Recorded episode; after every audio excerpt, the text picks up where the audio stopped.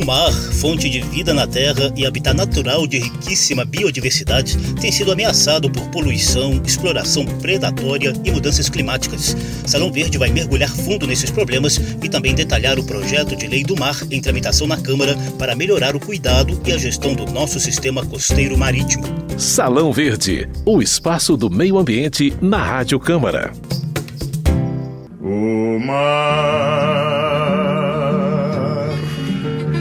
quando quebra na praia é bonito. Mestre Dorival Caymmi está certíssimo o mar é bonito e, além disso, é fonte de vida e de riquezas. Mas o coitado mar brasileiro anda bem ameaçado ultimamente. A lista de problemas é enorme e inclui pesca predatória, esgoto in natura, vazamento dos mais variados tipos de poluentes, acidificação oceânica, exploração mineral inadequada, diversas espécies ameaçadas, plástico que mata os peixes e outros animais, além das mudanças climáticas de efeito global. Claro, isso não acontece só aqui. Infelizmente, é um processo quase geral, já que o mar, politicamente dividido em oceanos Atlântico, Pacífico, Índico e Glacial, é na verdade uma só massa de água entre os cinco continentes do planeta Terra. Oficialmente, o Brasil tem seis biomas: Amazônia, Caatinga, Cerrado, Mata Atlântica, Pampa e Pantanal.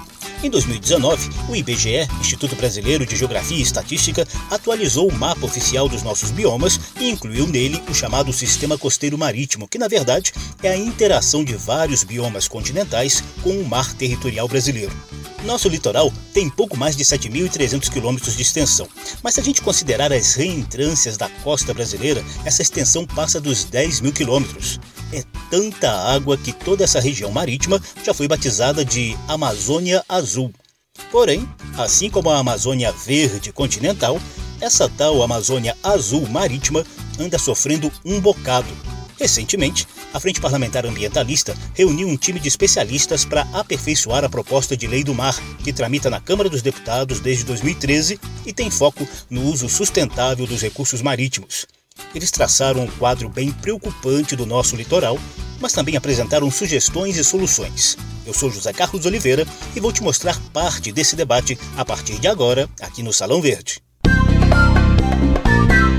Minha jangada vai sair pro mar. Começar, a gente traz um balanço dos muitos problemas enfrentados ao longo dos 10 mil quilômetros do litoral brasileiro. O primeiro panorama da crise vem do coordenador do Grupo de Trabalho do Mar da Frente Parlamentar Ambientalista, deputado Ted Conte, do PSB do Espírito Santo. Aqui no, no Espírito Santo, por exemplo, é fácil da gente reparar, eu que ando muito pela região costeira, quanto a gente, a gente vem perdendo nesses últimos anos. É o avanço do mar nas praias. Nós tivemos um problema grave aí com Mariana, esse estouro dessa barragem e acabou, destruiu o Rio Doce e, e destrói os mananciais quando encontra com o mar. Temos aí a CPI está em andamento para descobrir aquele vazamento de petróleo que até hoje a gente não descobriu que que eu acompanho mais de perto no Espírito Santo, a erosão das zonas litorâneas, ocupação desordenada, desmatamento de vegetação nativa, pesca predatória, exploração mineral inadequada, e despejo de desertos de, de esgotos in natura, sem tratamento no mar. É uma luta que nós estamos perdendo por falta de organização e foco de todos os setores, só para deixar bem claro, o deputado se referiu ao crime ambiental de Mariana, ocorrido em 2015, quando uma barragem de minério de ferro da mineradora Samarco se rompeu, matou 19 pessoas e lançou uma lama tóxica pelo Rio Doce que chegou até o litoral do Espírito Santo e do Rio de Janeiro. E todo mundo ainda se lembra, né, do misterioso vazamento de petróleo cru detectado em agosto de 2019, que avançou por mais de 2 mil quilômetros do litoral do Nordeste e do Sudeste. Mas, claro, as ameaças ao mar brasileiro não param por aí, não.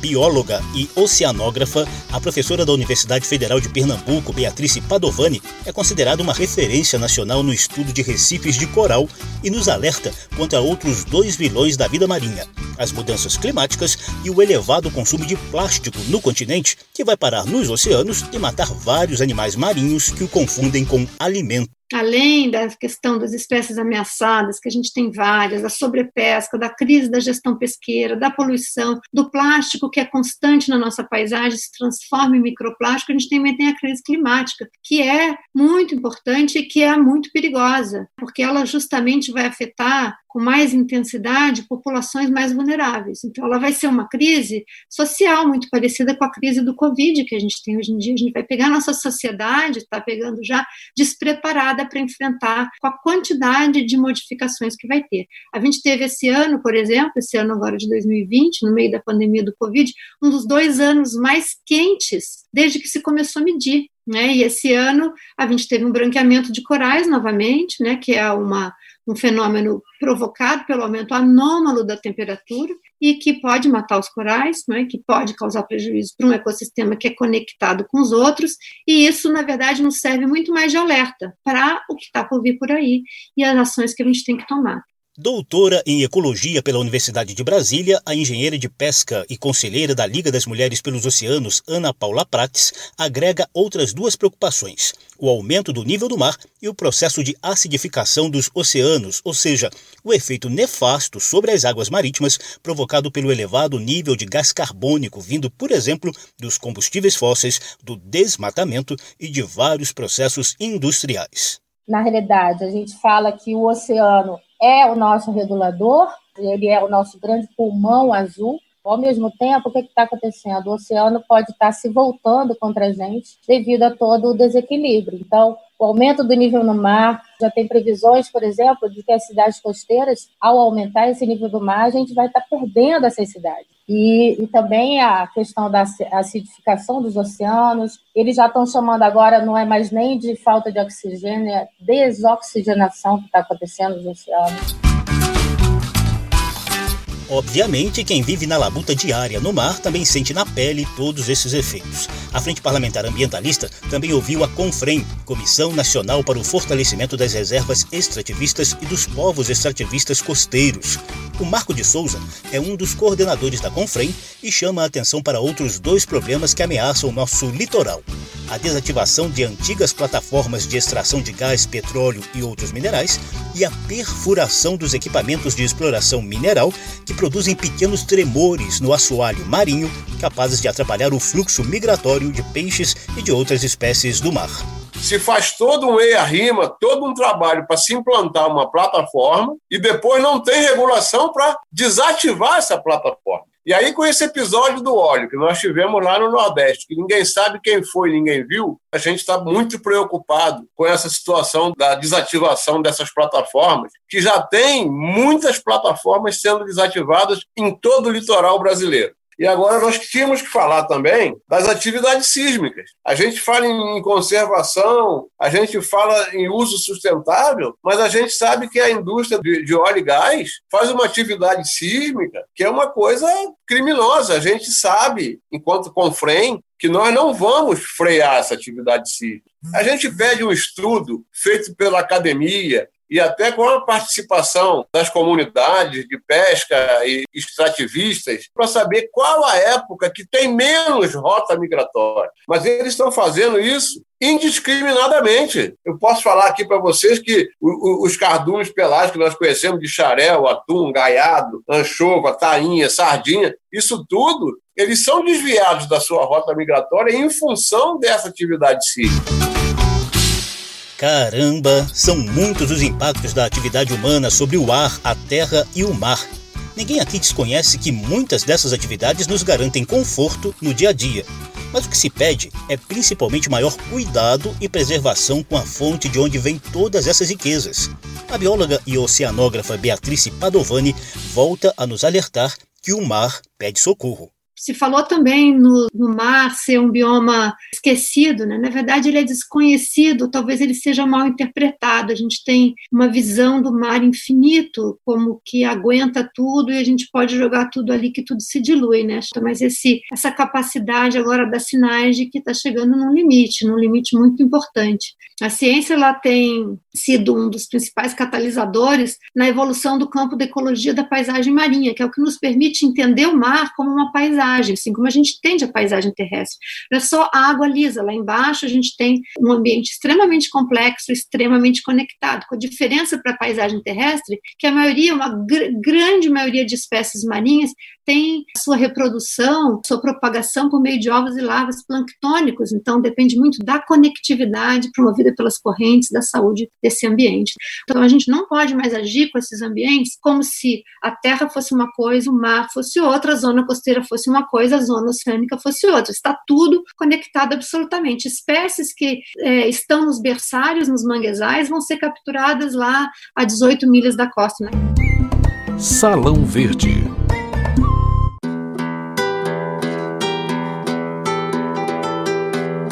Olha, gente, esses são apenas alguns de muitos outros problemas presentes no mar ao longo de cerca de 10 mil quilômetros do litoral brasileiro. E foi pensando em soluções para esses problemas que a sociedade civil se mobilizou em 2013 para sugerir ao parlamento uma proposta de lei do mar. O anteprojeto foi previamente discutido por representantes do governo federal, setor empresarial, comunidades de pescadores e ONGs ambientalistas.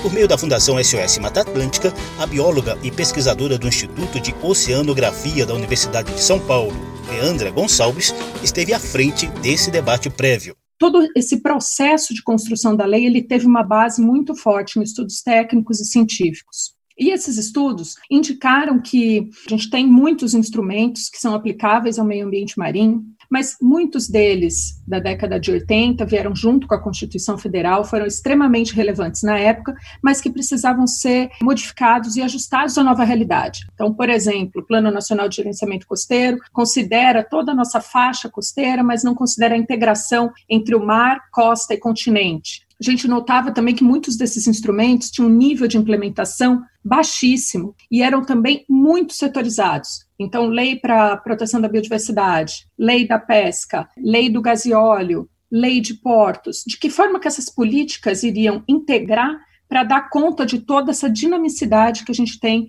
no mar brasileiro. E a gente notou também que muitos desses instrumentos haviam sido construídos de forma pouco participativa e muito localizado na escala, escala federal, com a sua implementação em escala local. Então, isso faltava um ajuste entre as políticas. Pois é, o anteprojeto de lei do mar foi inicialmente encampado pelo deputado Sarney Filho, do Partido Verde, e ex-ministro do Meio Ambiente, e depois pelo deputado Alessandro Molon, do PSB do Rio de Janeiro. O texto cria a Política Nacional para a Conservação e o Uso Sustentável do Bioma Marinho Brasileiro, englobando o mar territorial, a zona costeira, áreas como dunas e mangues. O desafio agora, segundo Molon, é superar as divergências e pendências para finalmente aprovar o texto. Então é fundamental ter uma lei que proteja esse bioma. Essa luta começou ainda no governo Dilma, é, avançamos no governo Temer, chegamos a alcançar um acordo no governo Temer, um texto pronto para votação, e aquela confusão que foi o final do, do governo Temer não foi possível votar.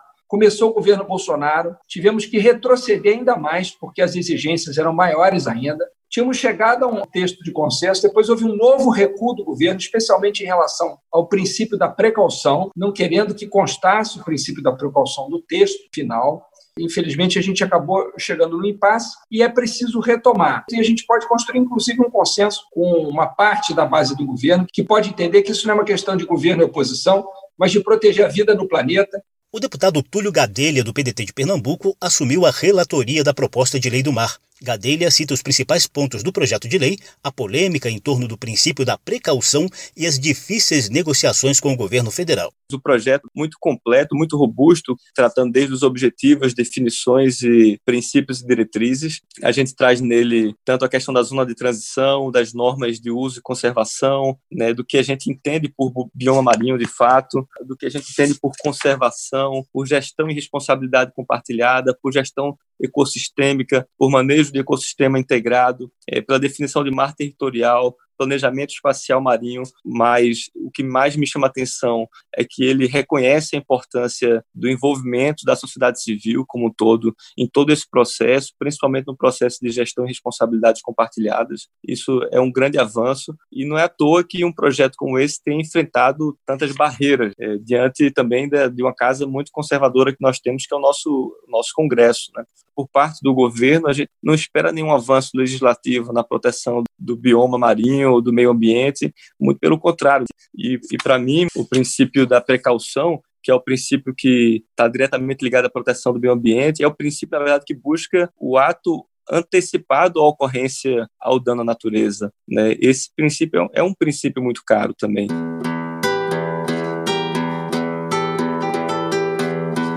Resposta a críticas em relação à gestão do mar, o governo federal afirma estar focado em várias ações que garantam novas metas para 2030, como afirma a coordenadora geral de Oceanos, Antártica e Geociências do Ministério de Ciência e Tecnologia, Karen Silverwood Cope.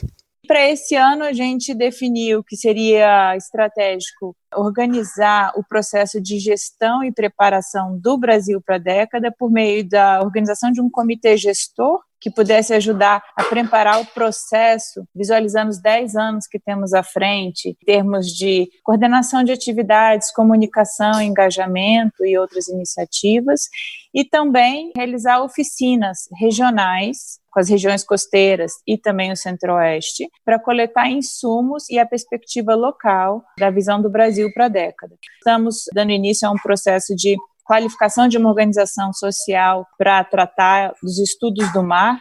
Isso vai ser uma mudança significativa hoje na forma como a gente faz a gestão do conhecimento do oceano. Temos lançado editais de pesquisa. Para concluir, eu queria convidar vocês para conhecer o programa Ciência no Mar, que é o programa do MCTIC que alinha toda a atuação do Ministério para a estratégia e para o Sistema Nacional de Ciência e Tecnologia, convergindo os objetivos do ODS 14, especialmente, da década da ciência oceânica e dos nossos planos de ação de ciência e tecnologia para o oceano.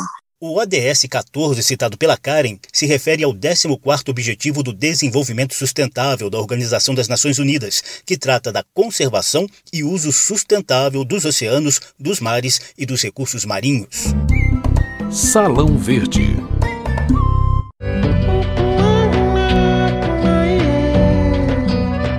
ajudou a iniciar esse debate em torno da proposta de lei do mar lá em 2013, a oceanógrafa e bióloga Leandra Gonçalves mantém as esperanças de efetivação do bioma marinho brasileiro e sua proteção por meio da lei do mar. Isso, a gente pode aprimorar o texto atual, garantir que ele seja uma política nacional para o sistema costeiro e marinho. Né? Desde o início, a gente sempre falava de bioma, que era para trazer uma integração entre costa e mar. O texto traz a questão do sistema do planejamento espacial marinho, que ainda é uma institucionalização que a gente não tem no Brasil, e é um processo que pode, de fato, contribuir para harmonizar uso e conservação no litoral brasileiro. Então, uma das é, sugestões que tem ocorrido ao longo do processo é que esse seja, sim, um instrumento de gestão integrada da costa brasileira, que faça essa conexão entre as políticas setoriais existentes, que possa sempre ter esse espírito de transparência e participação social e que, então, dentro dessas atualizações possíveis, seja que a gente possa fazer uma conexão maior com os Objetivos do Desenvolvimento Sustentável, que é a Agenda 2030, que é bastante recente,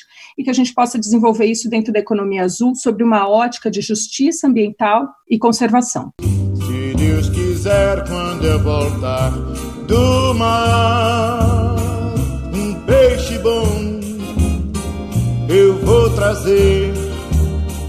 Meus companheiros também vão voltar. E a Deus do céu vamos agradecer. Salão Verde de hoje, a gente mergulhou nos inúmeros problemas do litoral brasileiro, mas trouxe um pouco de esperança com a proposta de lei do mar em tramitação na Câmara dos Deputados. Trechos das músicas Suíte do Pescador e O Mar, de mestre Dorival Caymmi, ilustraram o programa, que teve produção de Lucélia Cristina, edição e apresentação de José Carlos Oliveira. Se você quiser conferir de novo essa e as edições anteriores, basta visitar a página da Rádio Câmara na internet e nas redes sociais e procurar por Salão Verde. O programa também está disponível em podcast. Obrigadíssimo pela atenção e tchau. Salão Verde, o espaço do meio ambiente na Rádio Câmara.